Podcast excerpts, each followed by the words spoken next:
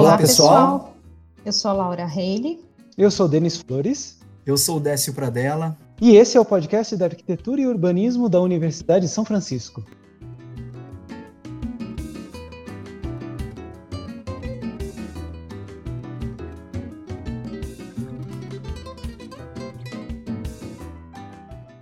Olá pessoal, tudo bem? Como estão?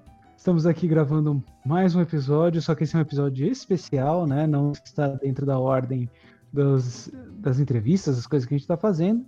Nós estamos gravando exatamente para explicar uma coisa para vocês, que muita gente está com dúvida sobre a questão das iniciações científicas, porque está aberto agora o prazo para vocês, alunos, se inscreverem nos nossos projetos de pesquisa que foram aprovados, professores. Então, a gente recebeu algumas dúvidas, né? Recebeu alguns contatos e a gente quer aproveitar também esse espaço para mostrar os projetos dos nossos professores. A gente vai dar um tempo para que cada um apresente o seu projeto depois que a gente fizer as explicações, para que vocês possam entrar em contato e conversar um pouco mais com cada um dos professores, se vocês, com quem vocês se interessarem de fazer essa iniciação, não é mesmo, Laura?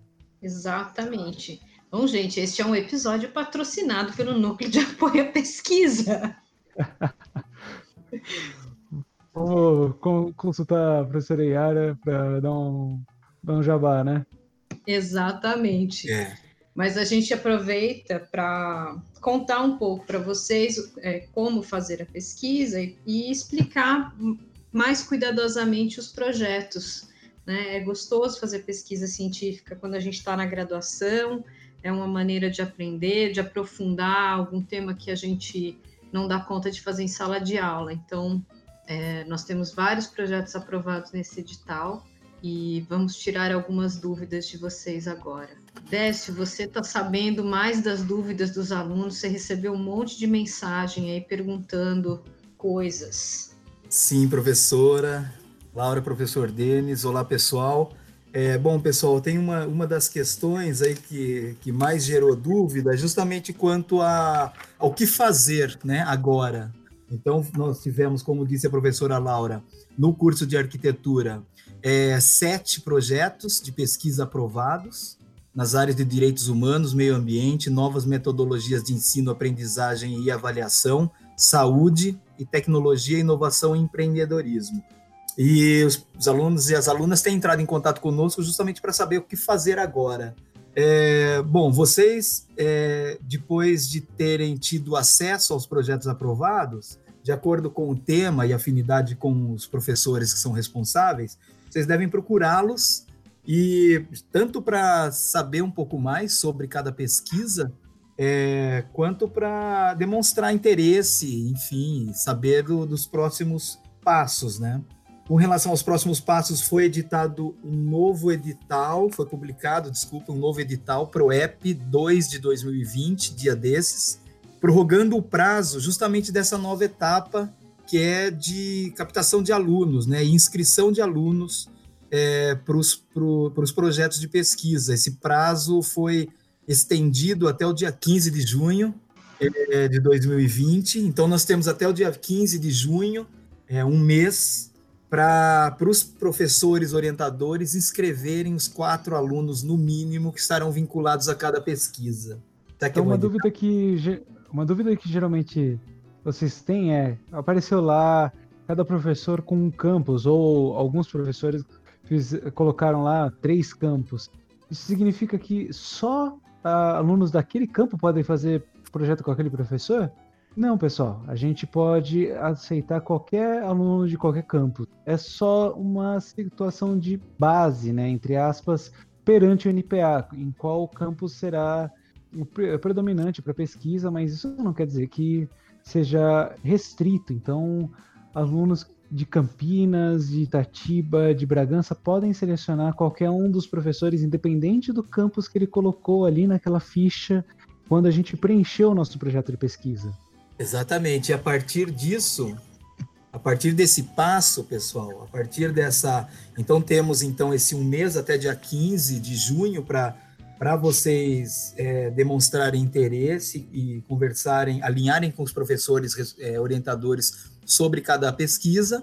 A partir dessa data, até dia 15, na verdade, os professores orientadores desmembram seus projetos de pesquisa, de acordo com o número de orientandos. É, o edital da PROEP desse ano exige, no mínimo, quatro alunos pesquisadores por plano. Então, se for esse mínimo, cada projeto de pesquisa é desmembrado em quatro planos de trabalho. Então, até 15 de junho, os professores têm para inscrever, é, tem esse prazo para inscreverem seus planos de trabalho com os alunos é, respectivamente vinculados a esses. Aí, gente, é importante lembrar que não pode deixar para a última hora, né? Porque projeto de pesquisa a gente não faz assim de um dia para o outro. Então, é, entre em contato com os professores ainda nesta semana para é, descobrir um pouco mais como que o professor está querendo é, desenvolver esse projeto, conversar se é isso mesmo que você quer fazer ou não. Então, assim, é, às vezes a gente desenvolve mais do que esses quatro projetos. É, às vezes os alunos chegam no final e, e decide que não quer é, não quer enviar, então não deixa para a última hora para também não tirar vaga do colega que estava querendo fazer, né? Porque demanda um trabalho. Esse mês que tem de prazo, ele é necessário para montar o projeto de pesquisa.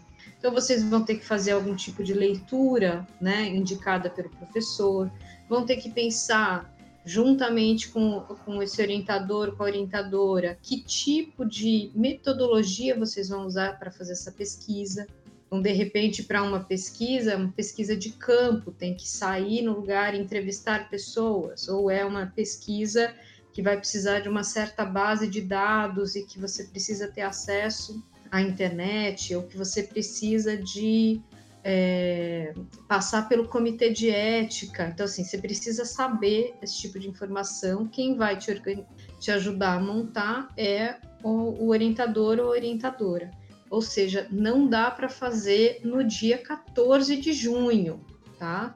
Então, deixa pelo menos aí umas duas semanas. Então, vai, conversa agora, essa semana, pensa, lê os textos, vê se é isso que você está com vontade de fazer pensa como que você quer fazer, né? Como que você pode colaborar com essa, com essa pesquisa. E, Muitas pessoal... dessas pesquisas estão vinculadas aos nossos mestrados e doutorados, né? Nesse caso, aos doutorados.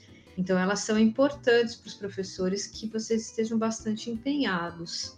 E uma outra coisa que é interessante, pessoal, quem que pode fazer? Qualquer aluno uh, que não for uh, colar grau de, durante o período da pesquisa. Ou seja, aluno de primeiro ano, segundo ano, terceiro, até o oitavo semestre, acho que consegue entrar. O oitavo semestre, com certeza. Ah, por que, que precisa disso? Porque precisa finalizar a pesquisa enquanto aluno da universidade. Então, quem já estiver na reta final pode ser um pouquinho complicado ser aceito, mas ah, quem é dentro dessa questão de estou ainda dentro da universidade, vou estar como aluno até agosto, até julho de 2021, com certeza tem chances de entrar. E não tenho assim um limite, ah, porque eu estou no primeiro ano, eu não posso fazer iniciação porque ainda não, não vi muitas matérias. Pode sim, tem muitas pesquisas que podem ser feitas, que a gente vocês podem aprender muito com o orientador junto e ir construindo a sua própria a sua própria trajetória dentro da universidade. E lembrar uma outra coisa. Tem, tem uma questão importante da gente lembrar, né? Porque por que, que os alunos de primeiro ano acham que não podem? Porque eles não concorrem à bolsa, né? Eles uhum. ainda não têm nota para classificação da bolsa, mas pode participar da pesquisa sim. Lembrando que a gente pode ter bolsistas ou voluntários, né? A maior parte dos alunos que trabalham são voluntários e a gente tem concorre a um número, algumas dezenas de bolsas que existem na universidade, isso perante todos os alunos matriculados, né, todos os alunos que queiram participar do programa. Mas mesmo voluntário, pessoal, é uma oportunidade de ouro para quem quer sair um pouco, fazer alguma coisa além da sala de aula. E outra coisa que é importante da gente falar é o seguinte: você escolher um tema para fazer de iniciação científica, não significa que você vai ficar restrito a ele o resto da sua formação. essa é a magia, essa é a coisa boa de fazer uma pesquisa. Você pode começar, digamos, uma pesquisa na área de urbano, daí fala, não, ó, agora nesse outro semestre, esse outro ano eu vou fazer uma pesquisa da área de conforto ou vou fazer uma pesquisa da área de patrimônio. Então, você pode ir caminhando dentro dos diferentes temas, dentro das diferentes áreas de pesquisa, exatamente para você achar alguma para chamar de sua. E depois, provavelmente, a gente tem muita gente que faz isso, aluno de iniciação científica depois em que queira entrar em mestrado, em doutorado, exatamente para seguir uma carreira acadêmica ou uma carreira de pesquisador ou uma carreira de docente. Então, é assim que muitos de nós eh, começamos a nossa trajetória na faculdade. Eu, eu comecei assim, uh, to, muitas pessoas que estão hoje docentes de universidade começaram sendo alunos de iniciação, fazendo essa orientação de um ano com algum professor. É, eu acho que isso que você colocou, Denis, é, é também acabou respondendo uma parte das, das dúvidas dos alunos e das alunas, né? Que eles sempre perguntam, mas por que que eu vou fazer? Vale a pena me dedicar a isso agora, a formação, né? A, a, pesquisa de iniciação científica? E eu respondo nesse sentido, que sempre vale a pena. Não tenha dúvida, são são várias as vantagens de se ter um, é, concluído um curso de graduação tendo feito um, pelo menos uma iniciação científica. Né? É, tem várias delas, além de aprender é, é, sobre método de pesquisa, enfim, enriquecer o, o, enriquecer todo o seu repertório, né, teórico, prático também. É, o aluno que fez uma iniciação científica, ele sempre sai na frente, por exemplo, de um processo seletivo para o mestrado, conta ponto também. Então, é, vale a pena, assim, a gente sugere que todos os alunos façam sem dúvida nenhuma, vai, vai facilitar isso, inclusive no projeto final de graduação, não é?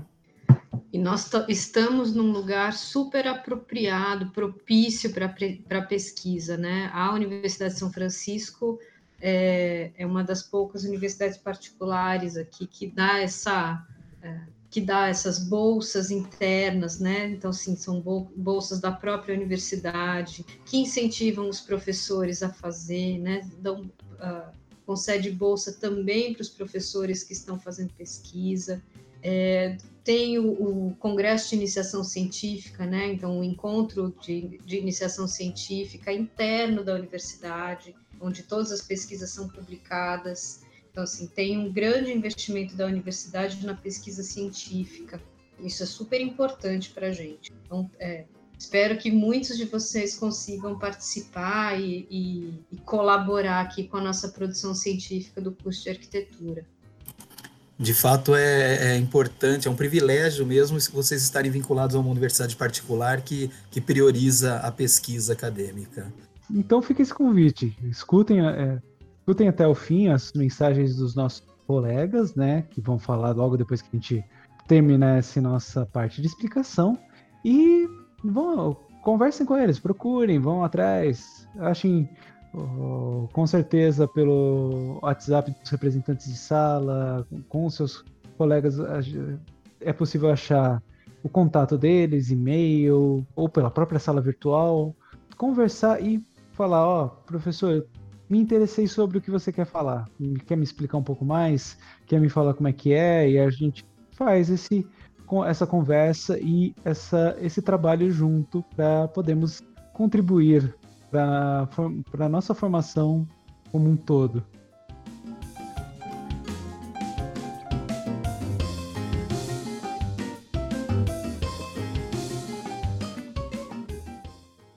Oi, pessoal. Meu nome é Cássia Nagli. Sou professora aqui da Universidade de São Francisco. E nesse semestre Estou dando aula de prático profissional, espaço lúdico e softwares aplicados à arquitetura e urbanismo. Estou aqui porque tenho um convite para vocês. Vamos montar uma equipe de iniciação científica para participar por um ano do projeto de pesquisa que foi selecionado pela universidade? Fica aqui o meu contato para quem tiver interesse. Cássia, C-A-S-S-I-A, ponto, nagle, N-A-G-L-E, arroba usf.edu.br. Antes de falar do projeto em si, queria falar um pouquinho da importância de participar da iniciação científica no período da faculdade. Obviamente, para quem vai seguir a carreira de docência ou de pesquisa, que inclui mestrado e doutorado, esse é o primeiro passo. Mas também é super importante para quem seguirá os demais caminhos profissionais. Nesse tempo em que vamos estar juntos, vamos desenvolver algumas habilidades que são altamente recomendadas no mercado de trabalho, como capacidade de pesquisa de informações, análise de problemas reais, desenvolvimento de senso crítico e, por fim, mas não menos importante, ajuda a dar um up no currículo para o primeiro emprego e aumenta as chances de aceite em um processo seletivo de intercâmbio. Vamos então falar sobre o projeto. Assim como aconteceu em outros momentos da história, a produção habitacional decorrente do programa Minha Casa Minha Vida, que foi lançado em 2009, recebeu diversas críticas, como sua localização periférica, repetição e padronização de projetos, monofuncionalidade, desconsideração e segregação de seu contexto, baixa qualidade arquitetônica e urbana, entre outras críticas. Apesar desses problemas, métodos de avaliação de projeto têm surgido em todo o mundo, indicando parâmetros essenciais de projeto que poderiam contribuir para a melhora da qualidade geral dos resultados alcançados. Portanto, a ideia da nossa pesquisa é analisar exemplos de habitação coletiva social, a partir da aplicação de um método de avaliação de projeto que exista na literatura mundial. Para isso, nosso trabalho terá etapas de pesquisa bibliográfica sobre as metodologias de avaliação e vamos escolher as que mais se encaixam na nossa realidade. Faremos também um levantamento de dados sobre os projetos arquitetônicos de habitação que nós vamos estudar. Depois disso, a ideia é produzirmos juntos um material gráfico dos projetos habitacionais e aplicar a metodologia de avaliação que escolhermos para conseguirmos avaliar por métodos concretos e práticos a sua qualidade. Para isso, o que é necessário, então? Que vocês tenham interesse no tema, primeiramente, e que tenham disponibilidade de ficar um ano no projeto, além de um bom conhecimento de programas de desenho, como por exemplo o AutoCAD. É isso aí, pessoal. Aguardo o e-mail de vocês.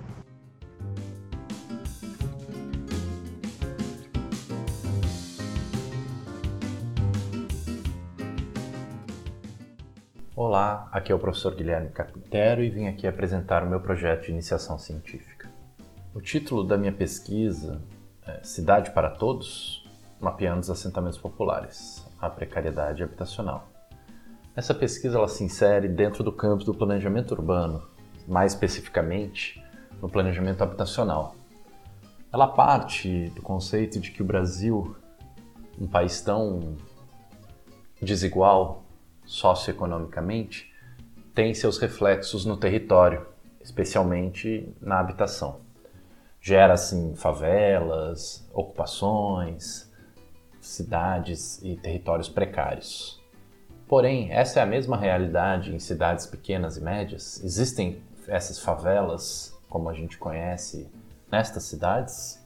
Essa é um pouco a ideia da pesquisa. Como a gente mapeia, diagnostica caracteriza, qualifica a precariedade habitacional em cidades menores, em cidades pequenas.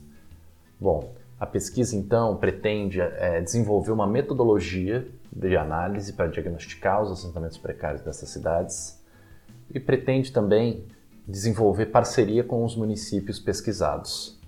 Assim, a partir de um diagnóstico mais de acordo com a realidade desses municípios, incidir diretamente em políticas públicas mais efetivas.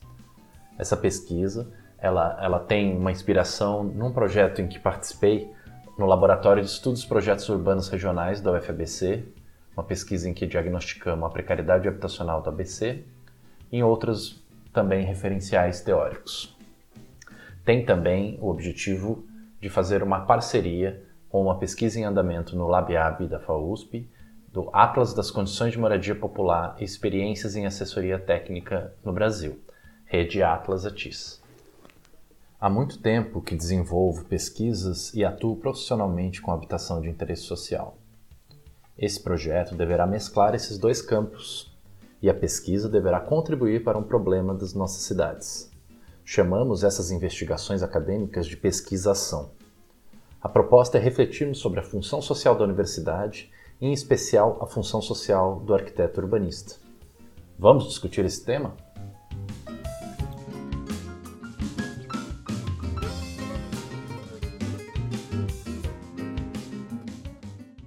Olá pessoal, meu nome é Décio, professor da USF, e estou aqui agora para falar um pouco sobre o projeto de iniciação científica, sobre minha responsabilidade, que foi aprovado pelo último edital e que espero é, dê início e se desenvolva entre 2020 e 2021.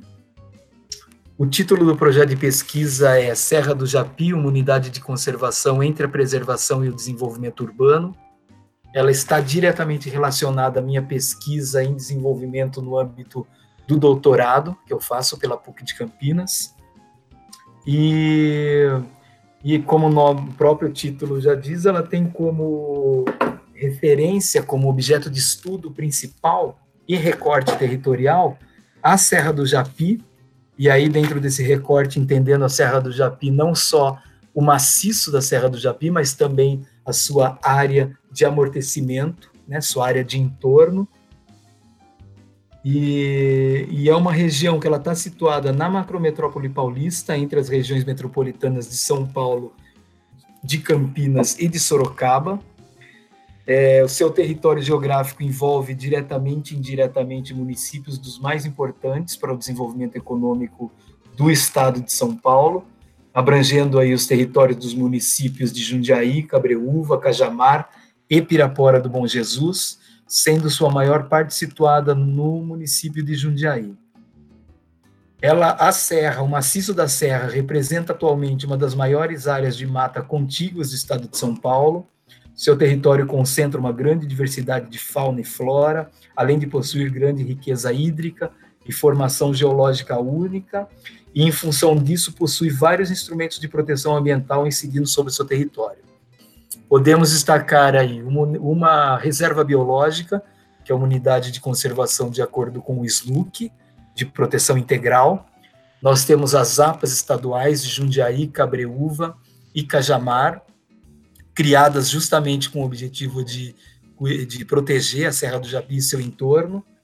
Temos também um polígono de tombamento, pelo Condefat, é, polígono esse é, que gerou é, o tombamento pelo Condefat como sendo o primeiro tombamento de uma área natural pelo Conselho, de responsabilidade do Aziz Absaber, aquele geógrafo, né, de quando ele foi presidente do Condefat, na década de 80.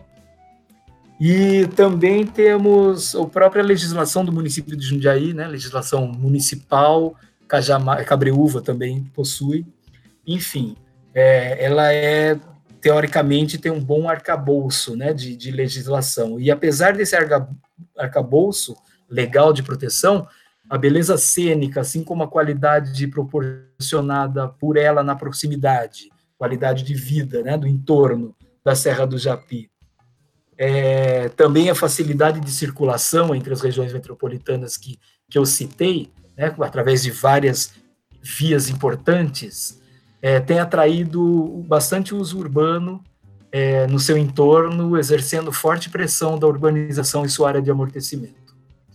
Então, é, o, uma das questões aí que in, nos interessa, né, considerando aí que a serra ela tem é, relativamente um bom sistema de proteção, a gente acredita que, por outro lado, também está sofrendo bastante pressão da urbanização pelo fato de estar inserida entre essas três regiões metropolitanas é, do estado de São Paulo, que são muito importantes. Então, o projeto de pesquisa, ele pretende, entre vários aspectos, um deles é compreender o processo de criação dos sistemas de planejamento de proteção e preservação da Serra do Japi, assim como dos municípios diretamente relacionados ao maciço e a sua área de amortecimento. Nesse sentido, conhecer em dois aspectos, é, um deles a realidade da legislação urbanística vigente desses municípios que eu citei,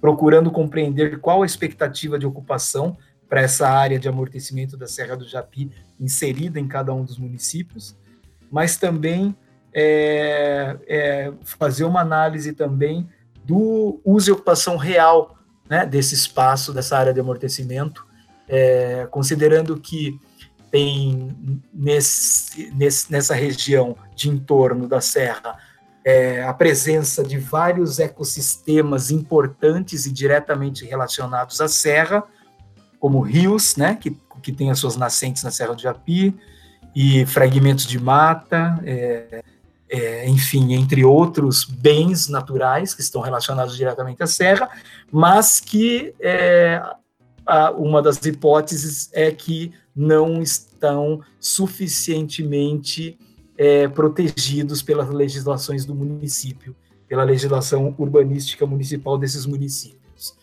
Então, é isso, a intenção é a gente mergulhar, portanto, na história da Serra do Japi, na sua entender todo esse sistema de proteção em nível federal, estadual e municipal, e também fazer uma análise um pouco mais específica dessa área de amortecimento, essa área de entorno da serra, inseridas nesses municípios que eu comentei, Jundiaí, Cabreúva, Cajamar, Pirapora do Bom Jesus e Araçariguama, é, e, e, através disso avaliar é, a, a, eficácia ou a eficiência desse sistema de proteção, é, não só da serra, mas também desses ecossistemas é, importantes é, situados em seu entorno e diretamente relacionado ao bem principal. Tá bem? Então é isso, eu acho que é paro por aí.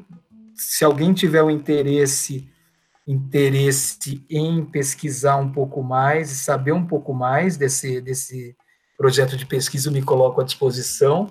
Eu prometo que ele vai ser bastante interessante e, e, e porque ele vai abranger uma parte do conteúdo já absorvido por vocês no curso de arquitetura, principalmente os alunos que estão é, oitavo, nono e décimo semestre, no sétimo também, e mas também vai oferecer a possibilidade de aprender um pouco mais sobre a questão da legislação urbanística, legislação ambiental e também sair um pouco da área da arquitetura e urbanismo e invadir uma área é, próxima, por exemplo, à ecologia, né? entender alguns conceitos é, que fazem parte dessa grande área de estudo também. Tá bem? Eu tô, me coloco à disposição, quem tiver interesse, eu envio o projeto de pesquisa para uma leitura um pouco mais detalhada e também me coloco à disposição para a gente conversar. Tá bom, pessoal? Muito obrigado, um abraço, até mais.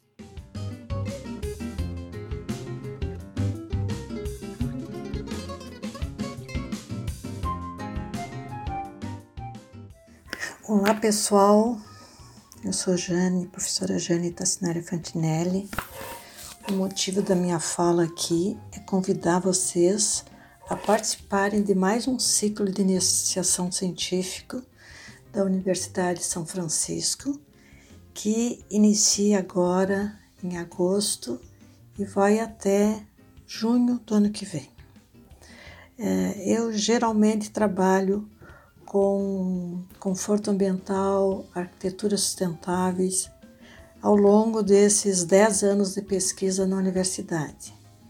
E, e esse ano a gente vai ter um foco principal nas mudanças climáticas e no conforto do espaço construído. Então, é, o, o, nosso projeto ele vai focar principalmente no desempenho térmico ambiental de edificações escolares para a educação infantil e que já esteja, estejam construídas. Então, nós vamos verificar por meio de levantamento de dados os elementos climáticos e do local onde será feito esse estudo de caso e faremos uma avaliação do conforto humano e as possibilidades de soluções de readequação arquitetônica, né, é, em função de parâmetros de qualidade térmica, ambiental e sustentável. A gente optou por fazer um, um estudo em diversos municípios em torno da Universidade de São Francisco, nos quais os estudantes moram. Então, nós vamos estar trabalhando com creches, ou com escolinhas infantis, fazendo toda uma verificação de, dessas condições atuais de uso e envolve fazer uma análise é, das condições climáticas da cidade e também fazendo uma análise dessas condições é, de uso dessa escola, o quanto é confortável essa escola ou não. Bom, o, o nome do nosso, do nosso proposta maior se chama Mudanças Climáticas e Arquitetura Sustentável, Conforto no Espaço Construído. Nosso objetivo principal, então, nesse trabalho é realizar uma pesquisa sobre as condições climáticas e ambientais de edificações urbanas já construídas para obter um diagnóstico sobre os níveis de satisfação de uso e posterior criação de parâmetros de desempenho para a gente poder adequar essa edificação às estratégias arquitetônicas sustentáveis. É, nós queremos com isso também estimular vocês, estudantes, a produzirem pesquisa nos quais a gente reforça as dimensões dos conhecimentos que vocês vêm adquirindo ao longo do curso de arquitetura, né? Então a gente com isso fomenta as habilidades de vocês, as competências para criar soluções inovadoras para esses espaços sociais, culturais e urbanos da cidade e ao mesmo tempo se integrando a esse movimento dentro da universidade de pesquisa científica, tá? Contamos com vocês, contamos com a, a paixão de vocês, o entusiasmo de vocês para mais uma vez participar desse ciclo de estudos que geralmente envolve no nosso congresso em torno de mil estudantes. Então, um abraço a todos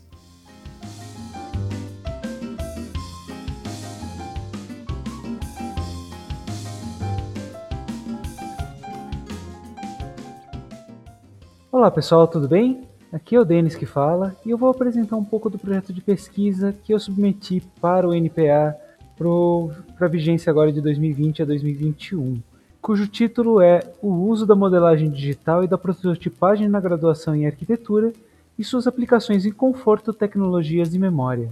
Qual que é a ideia desse projeto, pessoal? É, ele está alinhado com as questões de novas metodologias de ensino, aprendizagem e avaliação, ele é uma evolução dos projetos que eu fui apresentando nos semestres anteriores, em que eu falei sobre só conforto ou a parte de prototipagem.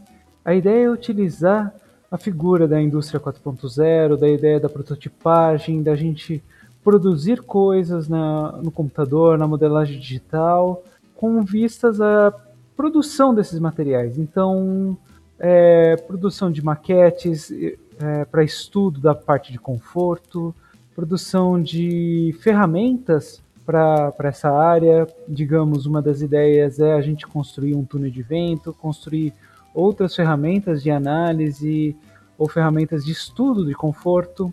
Uh, também questões de patrimônio, como está no título, questão de memória arquitetônica, né?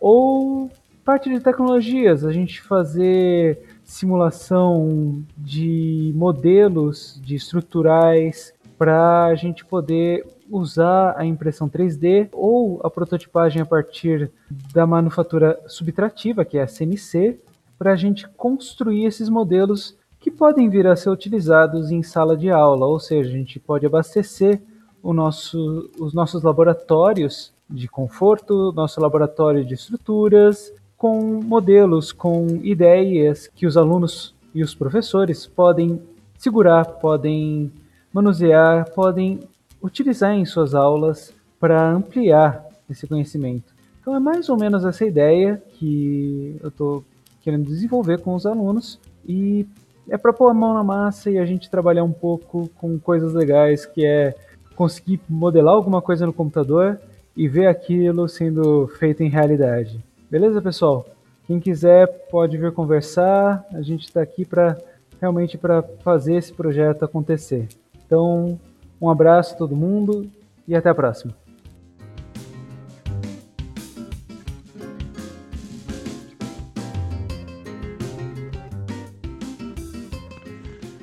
Pessoal, tudo bem? Meu nome é Glacir Frick e eu apresentei um projeto de pesquisa que foi selecionado e agora nós estamos na, na época de selecionar os alunos.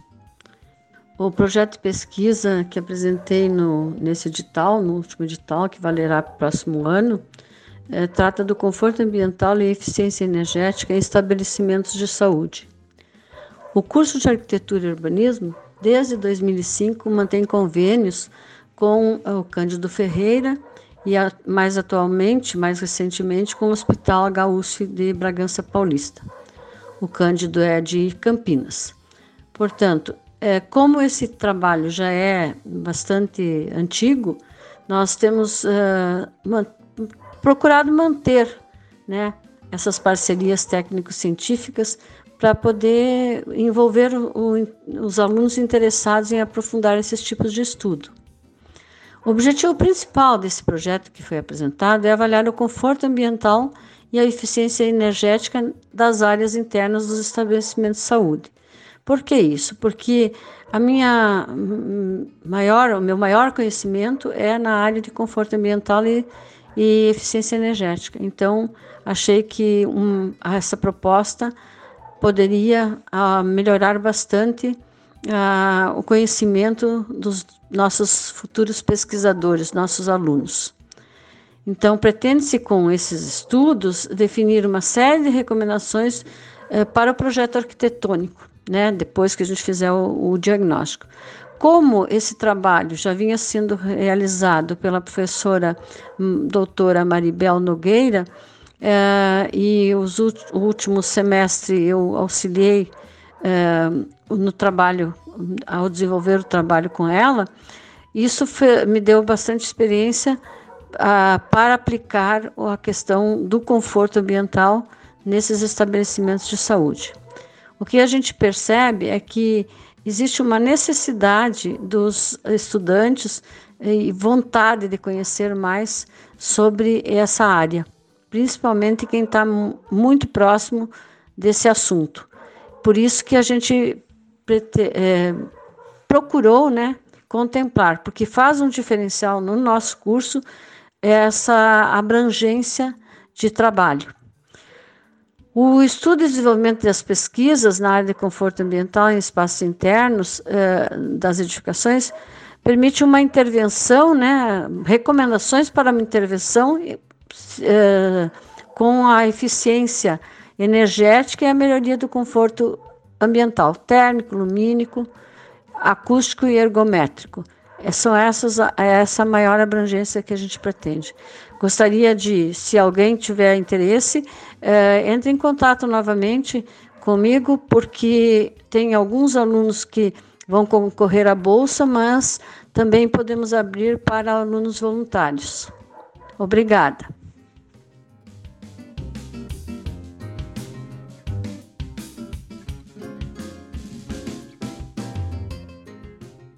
Olá, alunos. Para quem não me conhece, sou o professor Lucas Feitosa e estou com um projeto de pesquisa sobre a utilização das novas tecnologias na superação e inclusão arquitetônica urbanística de pessoas com deficiência e idosos, que busca soluções tecnológicas para amenizar a falta de adequação e acessibilidade nas cidades e edificações, mesmo existindo a obrigatoriedade desde 2004 e que se mostrou insuficiente. A pesquisa envolve a tecnologia assistiva, a tecnologia da informação e comunicação nas cidades inteligentes e o processo da evolução humana. Para aqueles que tiverem interesse no tema, estou à disposição. Abraço.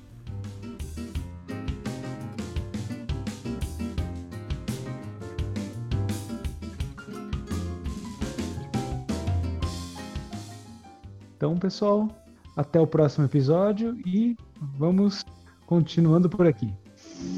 Até mais, pessoal. Aproveitem a oportunidade. Até logo. Até.